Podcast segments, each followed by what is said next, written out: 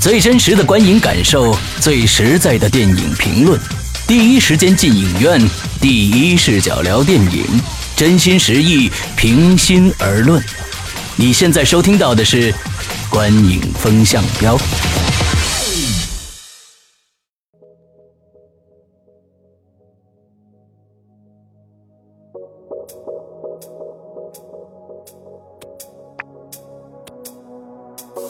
各位听众，大家好，欢迎收听《观影风向标》，我是石阳。我是波米，我是玄木，嗯，今天我们来聊一下最新上映的啊《坚不可摧》这部电影啊，这是，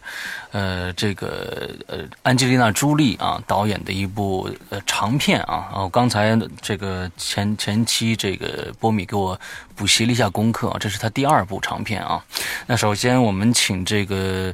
呃玄木来聊一下影片的相关资讯。嗯，这部影片呢，它名字叫《Unbroken》，呃，它也刚刚施阳其实提到了，它是 Angelina Jolie，就是这个大美女啊，好莱坞的一线女星来导演的一部影片。那这部影片呢，其实她也是就是在最早期想指导这部影片，也是为了去冲击奥斯卡有这么一个目标和目的去做的。嗯，呃，整个影片呢，它其实是讲了一个二战期间一位。呃，怎么讲呢？曾经参加过啊奥对运会的这么一参个加长跑运动员啊，对，然后讲了他的一生嗯和他在这个过程中，尤其是在二战这个前期间对这个，嗯尤其是在二战就是胜利前后吧、嗯那一段的故事，嗯呃，算是真人真事改编的。里面的演员呢，呃，看上去都不是那种特别大腕儿型的。其实本的编剧可以值得介绍一下。对对对，嗯编剧的是科恩兄弟，嗯呃，那这部影片呢，其实呃，就是怎么讲呢？我们前期的期待值还是蛮高的。他参与的公司呢，像环球还有传奇，呃，那在国内好像这个影片是一个批片的形式进来的。呃，一月三十号上映，已经上映，这是第三天了吧？对，呃，前两天的票房真的很不理想，还不到一千万。呃，主演呢是我这把名字讲一下吧，但都不是特别有名，是这个叫 Jack。奥康奈尔，嗯呃，还有其中一个日本人啊，这个演的还算是相对比较出彩的，叫石原贵雅。嗯呃，里面还有一个叫杰科特尼，那他其实是演过像《分歧者》嗯，呃这样子的影片。 《虎胆龙威五》里面他演那个谁的孩子儿子，对嗯对对对对，布鲁斯威利他儿对子啊，布鲁斯威对威斯他儿子。影片的信息大概就是这些吧。嗯，波米有什么补充的？啊，对他那个呃，编剧啊，其实是科恩兄弟之外，他还有另外三个编剧，嗯，但是另外三个编剧也都其实都是给奥斯呃，不是拿过奥斯卡提名，就是给奥斯卡提名的电影做过编剧的嗯人，就是这五个编剧都非常非常的有名，这个所以就是朱莉一个他做导演，这肯定是众星捧月的一种感对觉。，关系户特别多啊，嗯对，然后呢，这个片子其实这个这个主人公其实是他的邻居，哦他他他听他邻居聊天儿，然后他就决定做这个戏。哦，对，就这个主人公就住在朱莉他们家旁边儿，哦然后那个网上有一组他们俩的写真。呃，嗯不是不是那种写真，就是他搂着老头儿 照照相嗯的那么一组，因为他去年也是刚刚去世，对那个对嗯影对片的对对结尾其实提到了，对，哎，对对对，其实就是在这去世之前，直到去年都住他们家旁边儿，对对对，嗯嗯嗯嗯。大概就这么一情况，嗯。 OK OK，那其实呃，在影片之前呢，呃不是嗯，讲讲我们的打分之前呢，其实跟大家捋一下这个整个的过程吧。这这片子讲的就是从这个人的小时候讲起，他最后成为一个长跑运动员之后，而且在奥这个德国当时柏林的奥运会上曾经拿过名次，之后参加了二战，呃。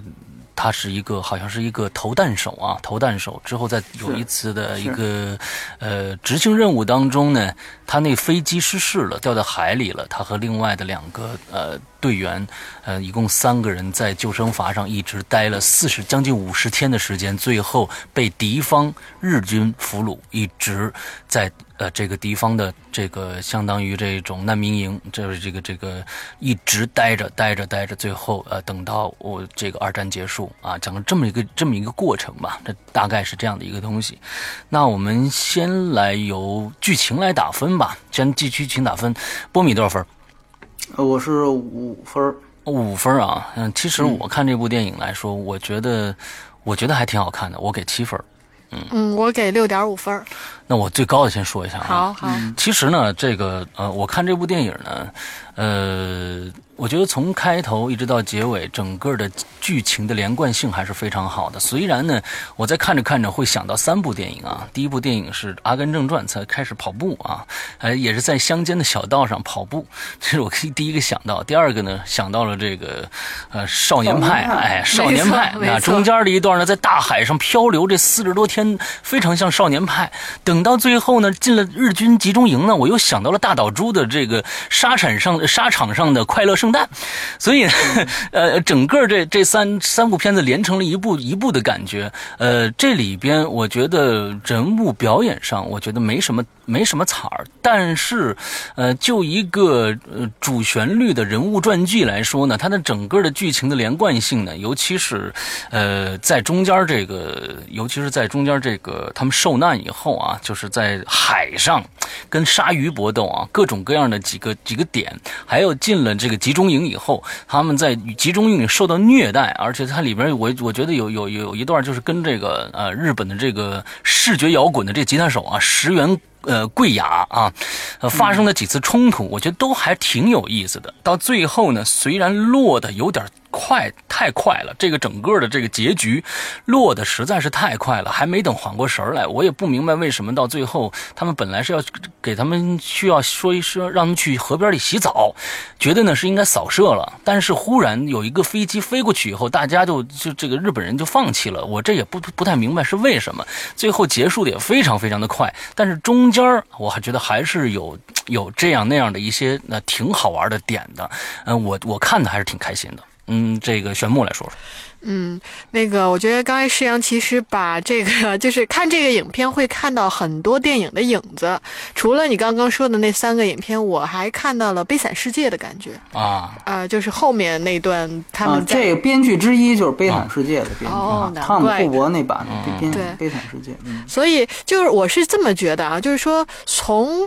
呃这个影片的观赏度上来讲呢，确实节奏还是可以的，但是其实呢，它其实是在想在讲一个人的传记嘛，讲这这个人的一生。那从这个角度来看的话，它它就是像在拼凑。而没有去，嗯，怎么讲呢？把把这个人最灵魂性的东西，或者是说他用一种比较好的方式串起来，嗯呃，所以呢，会觉得就是很平淡，然后分为三段式这嗯种感觉。呃，他跑步的，然后他那个海上在海上的，然后呢在集中营的，集中营嗯对，就三段式。中间虽然有一些闪回呀，有一些穿插呀，但是、呃，我是觉得有点可惜，因为这个人的一生真的看上去是很精彩的，嗯呃，但是呢，他没有说通过编剧把他用一这个一个比较好的方式，嗯然后让这个人很。很精华的东西体现出来，虽然你体看看得出来，嗯、他是在歌颂和赞美这个人的意志，嗯就是人是，我觉得这个影片可能最核心的一点，应该是讲说，其实死是很容易的事情，嗯活着是很难的。就是他在这个过程中那么多次，其实我觉得死了其实就痛快了，但是他叫活着，一直活着，我觉得真的是很痛苦的。嗯但是没有把这一点很好的表现出来，有点可惜。嗯，呃，但是从整体的叙事上，我觉得节奏还 OK。嗯对，大概这样。 OK OK，好，波米来说说，嗯，我觉得我接着刚才玄牧的话说啊，我觉得他其实确实最大的问题就是这一点，他缺少一个核心冲突。就这个故事，它没有一个核心冲突在。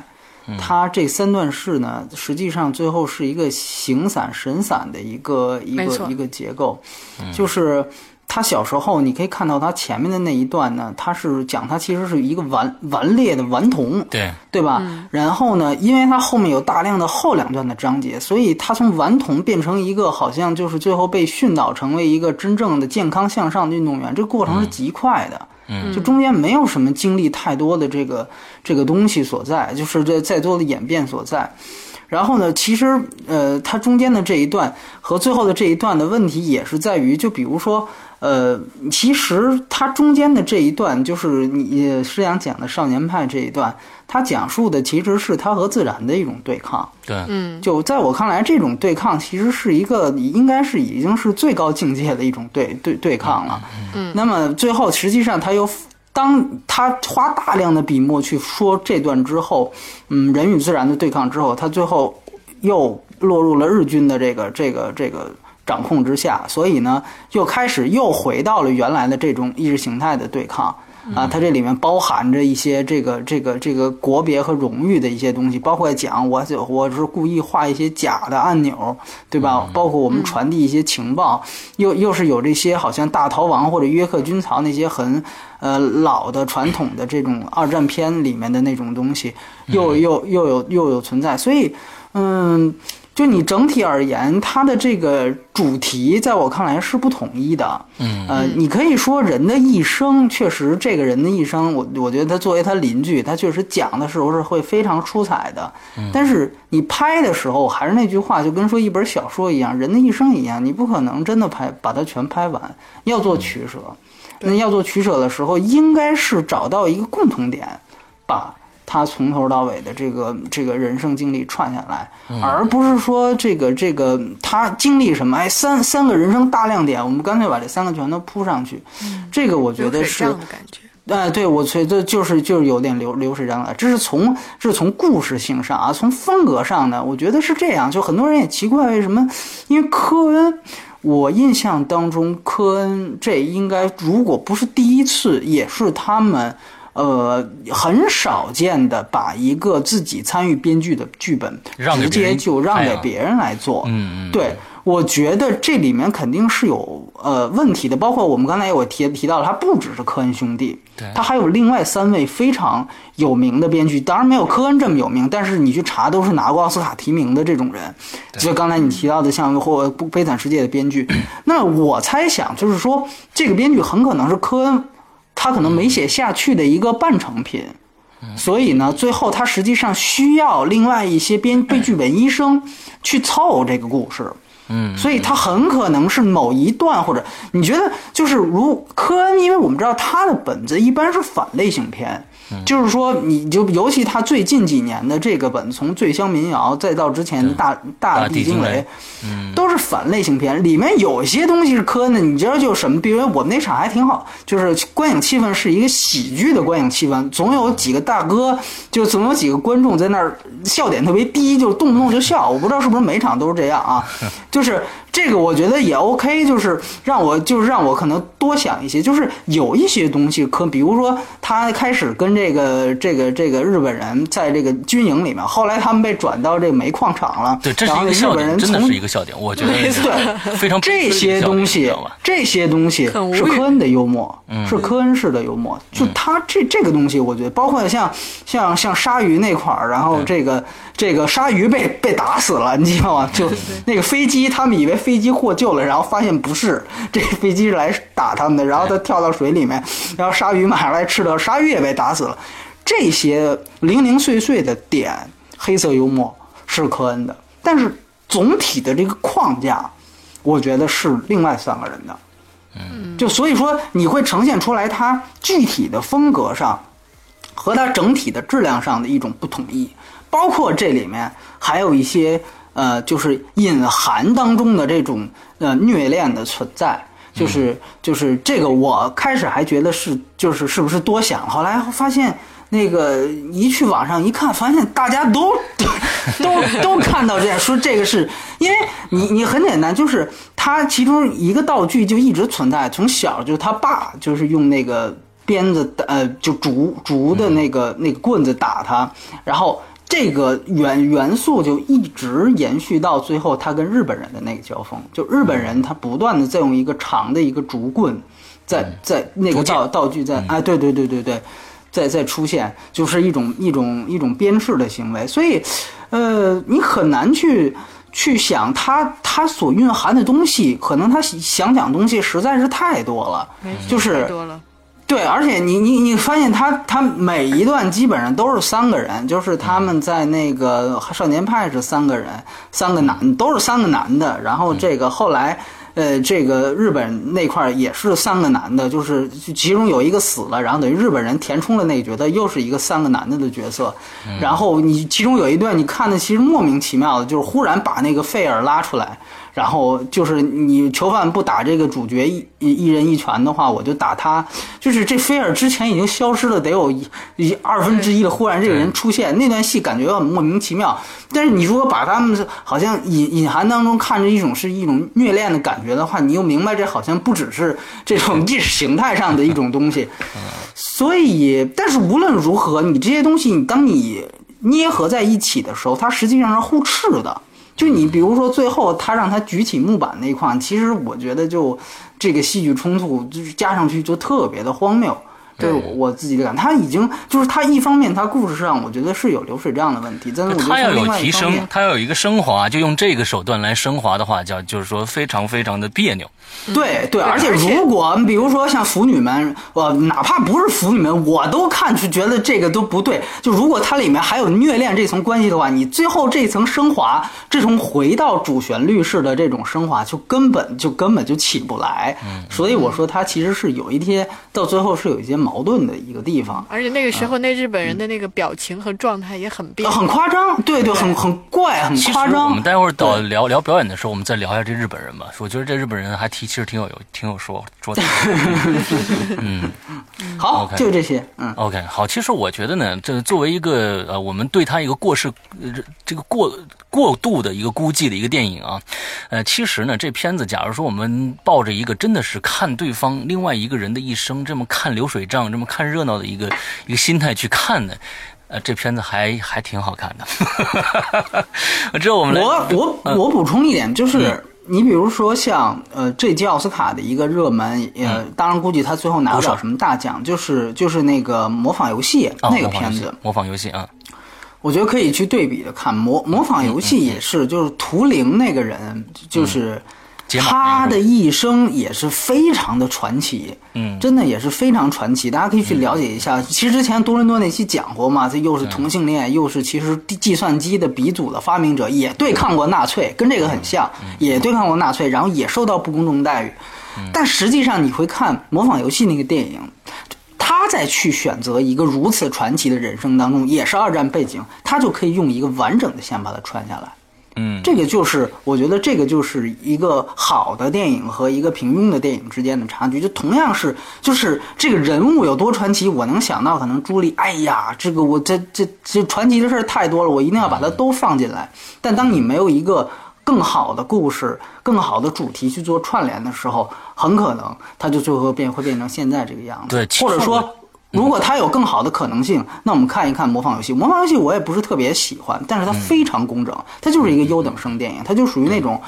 高中的时候作文五十分的话能拿四十五分以上的那种那种作文。对，这个片子就不大行，就顶多是一个就是及格分数吧，我觉得。都都都都看看你拿什么标准。对对 OK 对嗯 OK，其实我觉得传记电影就是这样，就是说有些有些传记电影就是说，之于他本人，之于整个社会，之于人类，他做过什么事情。而这个片子，我觉得他只是讲到这他身上发生了什么事儿，再往外扩张，他的剧本承载不了那么多东西。他本来想承载一些东西告诉大家，但、嗯是但是就是是就是只能说是这个人身上啊，就今天被他被毒打了一顿，明天他怎么样怎么样。但是这个毒打，这整个他坚持下来会造成一个什么样的影响？其实他到最后没 有没有太多的体现。嗯，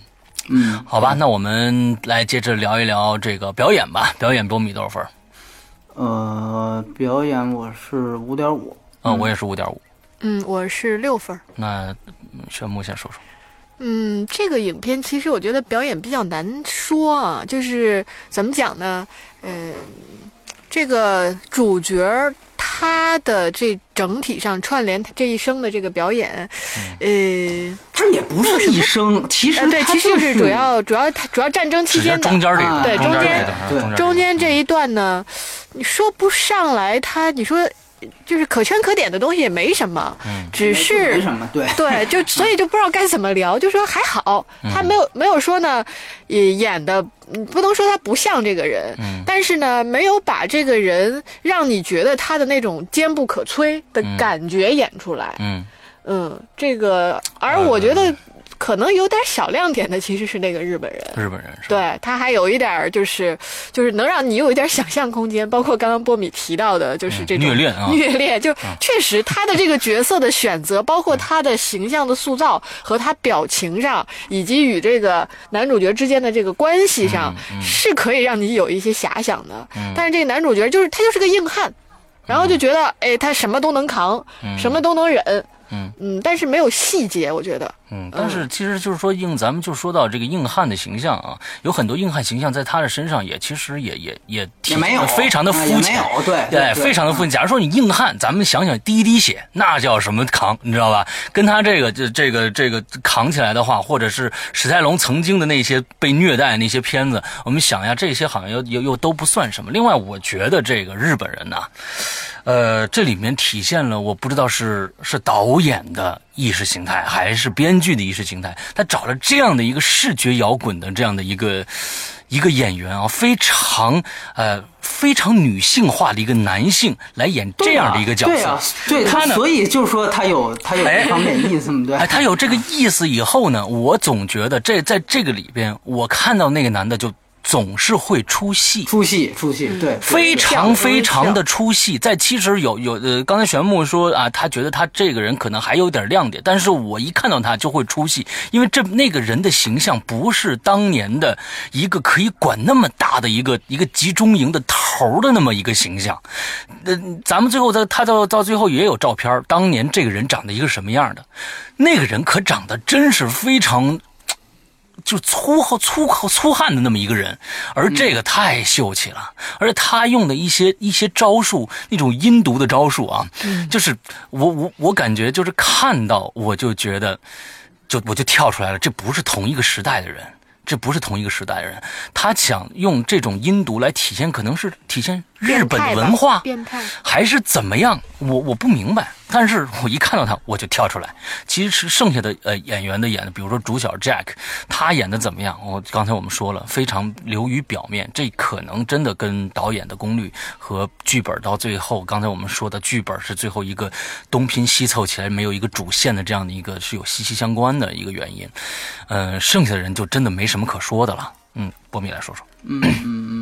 对，就尤其像主角这一块儿，我觉得，呃，你刚才提到了硬汉，其实，呃，如果是我们讲惯常来讲去说一个活着的这样的一个故事的话，那我们其实记得像这种传记片，我们记得葛优在《活着》嗯那部电影里面，他他要么应该是一个硬汉的形象，要么应该是一个小人物。嗯就像比如钢琴师也是二战的啊对对大家想吧，就是布罗迪那种消瘦，逃来逃去的，你一看他就是一苦逼脸，就是对对你对对你一看这人，哎呦，首先艺术家范儿也足够有啊。嗯然后呢，所以这时候就波兰斯基选那个角色选的太对了。然后呢，又是消瘦，哎呦，又是一脸苦相，哎，就就正好就对。那么他所他的表演就也就不用演，就是说，当你放到这个情景之下，你也知由道于这这什个么剧是情，这个这个这个人物嗯的性格了。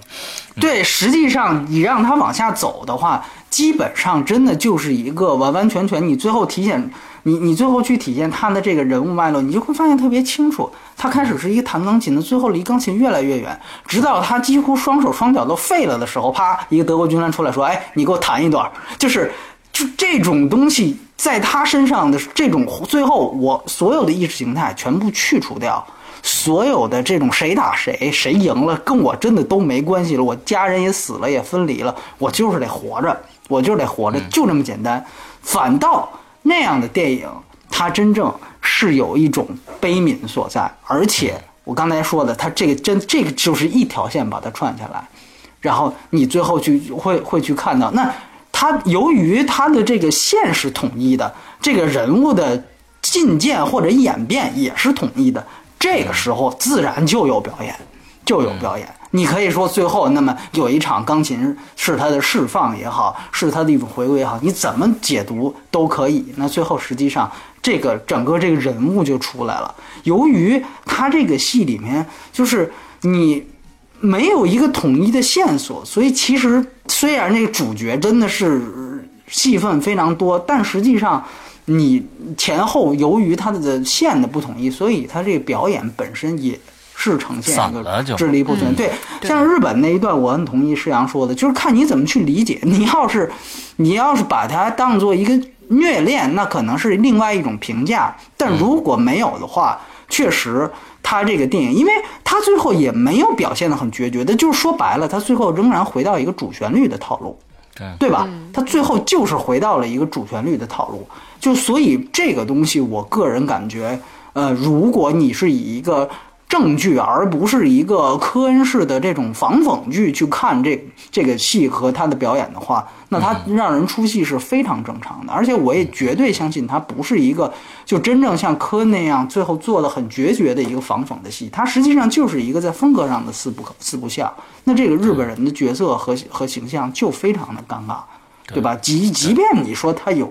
虐恋的成分，那 你可以去更更突出他这一部分，啊而不是说最后还又加点加点七七八八的东西，他就什么都想要。对对嗯对，我嗯觉得这个可能真的是他选角也算是个失败吧，因为其实看完这个片子啊，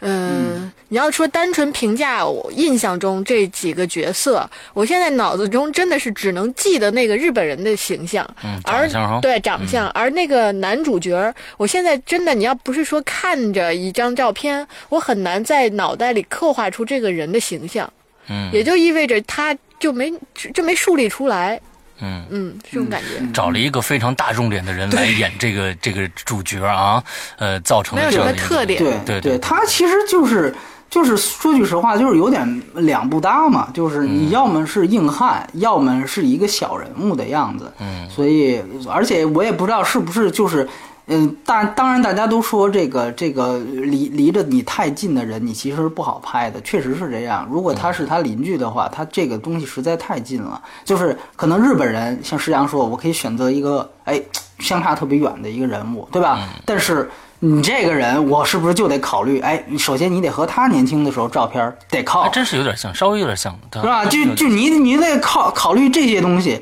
那可能本质上你其他的东西其实就限制了你整个这个人，而 且这个演员你也不能说他属于真的是那种天赋型的，哎呦，我这拿过来就真的是驾驾轻就熟，也没也没怎么样，对吧？所以就是最后是这样一个效果吧，嗯， OK，好，我们最后来聊一下这个娱乐性，娱乐性波米多少分？四点五。四点五，我是五点五，嗯，我是六点五。来，宣布来说说，那个，嗯，这个其实啊，这这个片子它是由小说改编的嘛。嗯嗯，我为什么说给这分儿跟你们两个比起来还相对高一点呢？呃，一个是呢，确实看这个影片，我觉得，呃，这么说，其实前面在讲他这些故事的时候，我觉得还好，而最后那一点呢，我觉得就是其实他回到了一个救赎。嗯就是宽容嘛，能够原谅你那一切，就是包括他回到日本，就当看到这儿的时候，我才真正全篇有了那种感动的点。嗯嗯，那这个影片这这本书啊，就是说它的原作其实是一个叫劳拉的一个女孩儿，哟，对哦也跟安吉拉·朱莉也有关系是吧？然 后看这事儿呢然后呢，这个人啊，我我大概看了一下啊，他他是有一个叫呃叫肌肌肉疲劳症之类的，啊也就是说，他写这本书，呃，是他是采访的这个男主角嗯嘛，就是生活中的这个人。那他其实从来没有见，也不是说从来没有见过，就是说，在他写这本书的过程中，他完全是通过电话采访完成嗯的，因为他本身的这个疾病使得他没有办法离开家门。嗯而他创作这本书的过程，整个全是在家里完成的。嗯那我觉得这个比较有意思的地方，也是可能在于说啊，呃，就是往前看，或者是说这个创这个电影之外的东西。嗯，那呃，本身电影体现了一种精神和状态，而在这个电影之前的这本书啊，也有它这种也有坚不可 unbroken 的这种对这种坚不可摧的这种精神在里面。从这个角度来讲，真的还是蛮可贵的。嗯，呃，那我觉得 Angelina Jolie 她也是想把这种，就是我觉得她就是看这这个好莱坞大明星嘛，她她过去的生活以及她的这个成长的一个蜕变啊，嗯能感受到其实她真的也是在成长的。嗯哼，而他也希望说，从原来的演员转变成一个导演的角色，嗯而他选择的这个影片的内容呢，嗯，起码不是一个浮夸的东西，嗯是希望通过他对人的观察嗯去。做的创作，虽然可能整体上做的没有那么的理想，或者是说真的做了一个很不错的作品，嗯但是我觉我还是比较喜欢，或者说比较认同他的一个就是作为电影人的视角和对作品内心的这种尊重，我还是比较喜欢的。嗯嗯嗯对，所以从整个这种角度来讲，我给一个相对比你们高一些的分数，六点五分。 ，OK，呃，我还记得我们在二零一四年做过一个深恶痛绝的好莱坞电影，叫这个《盟军夺宝队》啊，这也是一个好莱坞的大牌影星做导演的作品啊，乔治克鲁尼。那么跟那部片子比起来呢，这部的可看性就。就非常的高了，虽然我也只给了五点五分，这五点五分为什么给到这儿呢？也就是刚才我们说的这些，它我觉得这个片子就是在你的影院看的时候会觉得，嗯，还挺好看的。说实在的，里边各种各样的桥段啊都有，呃，鲨鱼嘣一下冒出来，刚吓我一大跳。嗯，之后各种各样在这个虐恋啊，呃，虽然跳戏啊，嗯、但但是呢，整体的这连贯性我觉得还可以。但是就是因为它结尾一下子转变的这个主旋律一下转变的实在让人太快了，让我有点猝不及防的感觉。就整个的链条就到最后的时候就崩塌掉了，让我感觉这部片子，呃，从我看完到我出电影院到现在，对这部片子的再回忆去，也只能是那一两个大鲨鱼和那个变态的日本人了。所以这个娱乐性对我来说，嗯，也就是看一遍的娱乐性。而且现在大家看到了票房这么这么低，大家好像也不是对这个片子那么感兴趣啊啊，所以五点五分，嗯，没及格。对，我们看看嗯波米的四点五分这么低的娱乐性啊，是因为什么？嗯啊，就首先呢，就是我我先我先说一下，就是首先那个呃，刚才选木提到了他呃之后有一个就是这个说他其实最后有一个宽恕的这个这个这个交代，对吧？嗯这个交代其实是通过字幕交代的。对就是说，他其实又有点儿那个，我们说之前“亲爱的”用那亲爱的个方法，啊对对对对，就他用一个真实，就那个还还还，咱们先放开不说，就是说，他其实最后他没有拍现代线，他最后真的是用字幕去说，最后他就其实他的影片的影像的过程，就是到这个他看到这个这个这个，就是那个人好像去切腹自杀了的，就那那间房子那儿，基本上就戛然而止了。他最后的东西是通过照片啊，通过这个纪录片啊，通过字幕完成的。嗯，这个其实要不要算作影片？然后呢，就是包括其实呃，你像玄牧提到的，他这个就是说他这个小说本身也是一个揭幕，这我还是第一次知道。但是我还是那句话啊，就是说呃，你可以去拍一个戏中戏嘛，就是你可以拍这个作家是怎么写这个这个故事的。反正你这个你这个故事也已经很散了，你不如再加一层， 就是把这个小说的小说家也拍进去。呃，因为原来也有人这么干过嘛，像改编剧本，像那个时时刻刻都是这样嗯嗯嗯，它戏中戏对对对，对它戏中戏。对吧？这个其实，如果你拍好了，也真的是能够把对，这说个不定有些列对，你要把一个一个嗯两主个题空就间啊统一起来，同时对发生对的对事情对对对嗯对对对，时空时时空穿梭嘛，其实就对是。所以我觉得呢，呃，但是他没这么拍，对吧？那么啊是我们也可以说，那、等我们去聊，比如说书评的时候，哎，这个坚不可摧，这个他加分儿，他这个不容易，他这个怎么怎么样？但是回到这个电影，它首先它里里面没有交代。另外一方面呢，确实是你说他这个救赎这个东西，其实我现在想想也是挺好的点。当然，当然这个之前生死朗读早就拍过了，对吧？是的是不是有关于救赎？是法律上、道义上，是人心上？我觉得他解释的都非常清楚。嗯、呃，他而且他给你一个辩证，他最后没有给你一个答案，就是说你是可能你是什么人，你你最后选择，有人说是宽恕还是忘记，有人说是要宽恕但不忘记，有人说你忘记了你就你就宽恕，他这个东西是很很很有意思的一个辩证的过程，这个之前很多电影包括文学都讨论过。在这么多讨论这这个层面的电影里面，这个电影几乎就是点了一下，就是用字幕点了一下。所以说回来，但是你刚才想的这个鲨鱼，这我倒在想，因为，呃，朱莉啊，她本人呢，我觉得，呃，我不知道她是受什么影响，但是其实里面我一直在想，她关于那个就最后被日本人被抓的那段，有两处做悬念，特别像斯皮尔伯格的那个《辛德勒名单》，就是把他推进去，把犹太人推进去之后，以为放毒气呢，他就故意用一种戏剧脚垫，以为要放毒气，最后其实就是给你洗澡。他这里面有两处，一是一处像施阳刚才说的结尾。另外一处就是你记得他俩让他俩脱衣服，嗯，然后让那个日日本人让他俩脱了衣服，然后最后以为要杀他，那刀都抽出来了，然后其实给他俩洗澡，洗澡，对吧？所以就是说，就是说这种东西，我如果就反复都看到你是，其实就像你们之前说的，经典电影七拼八凑，嗯这个东西实际上向斯皮尔伯格致敬 是吧？大白鲨，大白鲨也是，对，大白鲨也是，而且你们之前看过一个那个，真吓了我一跳。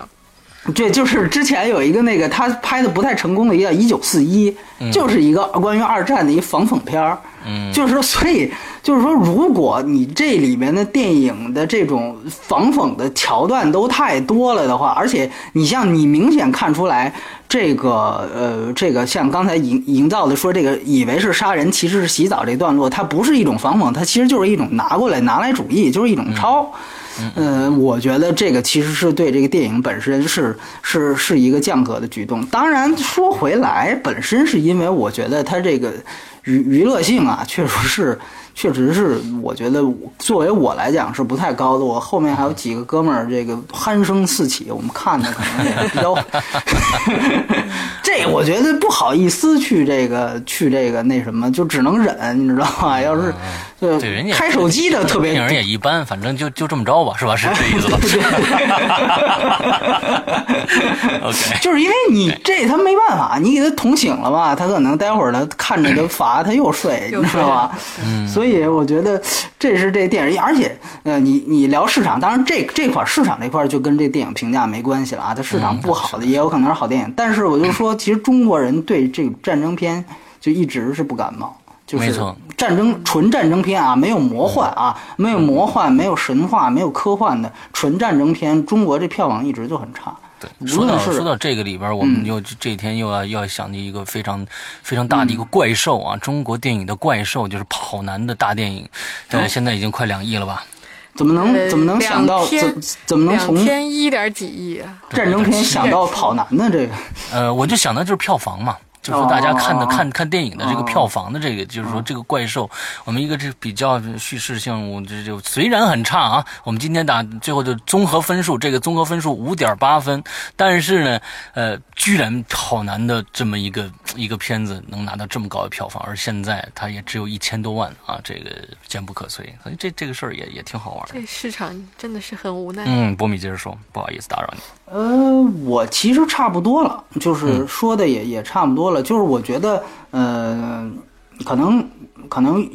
比如可能看来世阳对他还有一些同情态度，我觉得其实无无所谓，而且、嗯、啊，对，刚才其实延续一个话题，就是说到这个呃，明星去转做导演，其实你去想想，好莱坞的明星转做导演都不是为了挣钱。你之前就，即便是乔治克鲁尼他拍的那么烂，但实际上他的那个戏，他也明显不是一个挣钱的戏，而且他在之前他拍的一些黑白片，比如说像那个那个《晚安好运》啊这些这些片子。其实通通都是非常有质感的，你就更不要说像刚才我们提到之前提提到的什么本阿弗莱克，就美国所有的有名的演员，他当他们去做导演的时候，其实拍的片子基本上都是往奥斯卡上瞄的，就是很少，就几乎没有说我哎我去拍变形金刚，我我接手拍一变形金刚，没有。就没有，就或者我拍一漫威的戏，这个没有，因为我觉得作为美国的那一套，好莱坞的那一套，就是金字塔的话，当他已经成为大明星之后，他想操作的项目一定就不是为了钱，而是为了一些嗯名利上的东西，名起码是，嗯对，能够引引得同行的，因为其实原来比如说朱莉或者是本阿弗莱克，人家可能就认为你是一卖脸蛋儿的人，对吧？你没什么内涵的。当我做导演之后，包括伊斯特伍德，这个其实是他的老师啊，就朱莉的老师。这伊斯特伍德当然是最成功的一个，也是最最最现在在世的最老的一个。哎，那么我们可以说，其实他们转型都是去做这些有深度的东西。那么可能你当然你回你说你跟邓超比，那是对对吧？这个是是朱莉还是比较有节操的，但是问题是人家好莱坞几一百多年过来，他他就不是那一套。所以如果在大家所都有比较有节操。对，都比较有节操的里边儿，你看这个水平，嗯，确实我承认施洋说的这个比夺宝队是是是强，嗯，但是其实呃，克鲁尼也是拍了其他片子，就像那个朱莉也拍了《血与蜜之地》一样，对嗯我觉得那些片子可能都稍微好一些，稍微好一嗯些。当然，最成功的还是刚才我们说的这个伊斯特伍德这些，而且伊斯特伍德那个美国狙击手现在是要当票房冠军了。啊是他的，是的，它要超过，马上要超过这个《饥饿游戏》这种票房大鳄。这个，呃，它因为它算是去年的片子，它去年做了首映，所以它可能是去年的票房冠军了。它在这第第第，我觉得这个真的是，这个也是够可以的。但是那个戏我还没看，如果有机会，对还吧嗯没有圆嘛。嗯，这也是一直憋着想看的一个一个电还影。还没有靠谱的中文字幕。对对对对对对对对，嗯， OK，好我们今天聊了这么多呢，呃，其实还有一个消息跟大家说一下，就是这周三啊，我们补米呢又要呃跨过远赴远赴欧洲啊，参加我们的柏柏林电影节柏林电影节之后呢，他将在呃大年初五才能回来啊，就是奥斯卡颁奖那一天才能回来。所以中间的这一段时间呢，我们可能有比如说啊、狼图腾啊，还有嘲笑鸟啊，呃这一些呢，波米可能要要要要缺席了啊，缺席就是、啊对对缺席了。呃，到时候呢，我这个这个呃波米一走呢，很影响我们节目的长度，你知道吧？也哎蛮好的，你知道吧？这个这个不不妨去，嗯 但也不一定，你知道吗？万一你们比如说看到，比如说大表姐哎来感觉了，这个也也说不 准，啊呃，是这不个是？接下来其实上映的影片，嗯、b i g Hero，呃是什么时候啊？哦，那个是我回来之后，那二月八啊十那八是号回来了，其实二月初一直到春节也没有没有对，就两两两，哦对差不多一个这样就其实是刚才说的那两个，还值得说一说。然后其他的片子，对比如说有这个有一个地呃、方，钟那馗个，哎，对对对对，有个徐静蕾嗯钟的，对，然后啊还嗯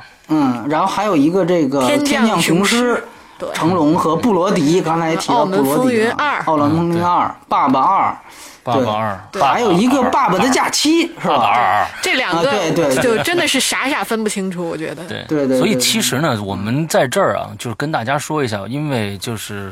呃，职业的缘缘故，波米呢，他虽然没有看到这个《狼图腾》啊，初大年初一上，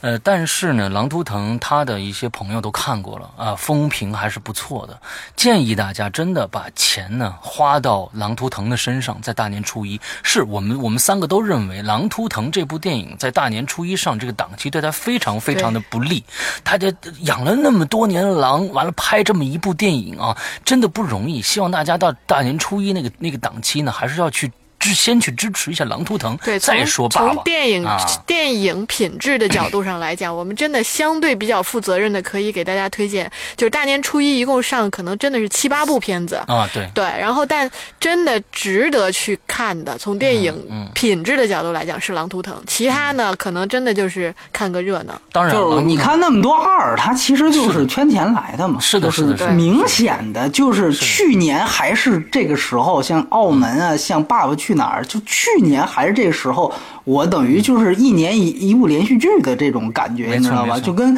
现在去刚刚上的这个《熊出没》和《喜羊羊》一样，《喜羊羊》都拍到七了。那天我调侃我说，美国拍到七的，除了死了个人的速激之外，都是什么月光光、心慌慌啊、电锯惊魂啊。中国居然是喜羊羊才拍到七了，我这是美国的 B 级片才会拍到七，你知道吗？所以这个我觉得也是很有意思。嗯嗯嗯，好，我们在这儿呢也祝这个波米这次啊、呃柏林之行啊，啊、能够能再能看到。听到一些非常有意思的事对儿，，来回来来给我我们给再们讲专一讲门采访你一把。对对对，好每年呢，好其实这是我们节目最大的一个跟别的节目的区别啊。我们有国外的回来的记者，这个战地记者回来的报道啊，那那边的一些一些八卦我们都能听得到啊。我们我们喜欢听八卦，你明白吗，波米？虽然你不是一个特别八，但是在电影上他还是蛮八卦的啊。我跟你说，你一定要注意一些八卦的事儿，给我们回来讲一讲，好吧 啊，行行行，对？OK，那好，今天我们好的节目到这儿结束，祝大家这一周快乐开心，拜拜。好，拜拜。拜。嗯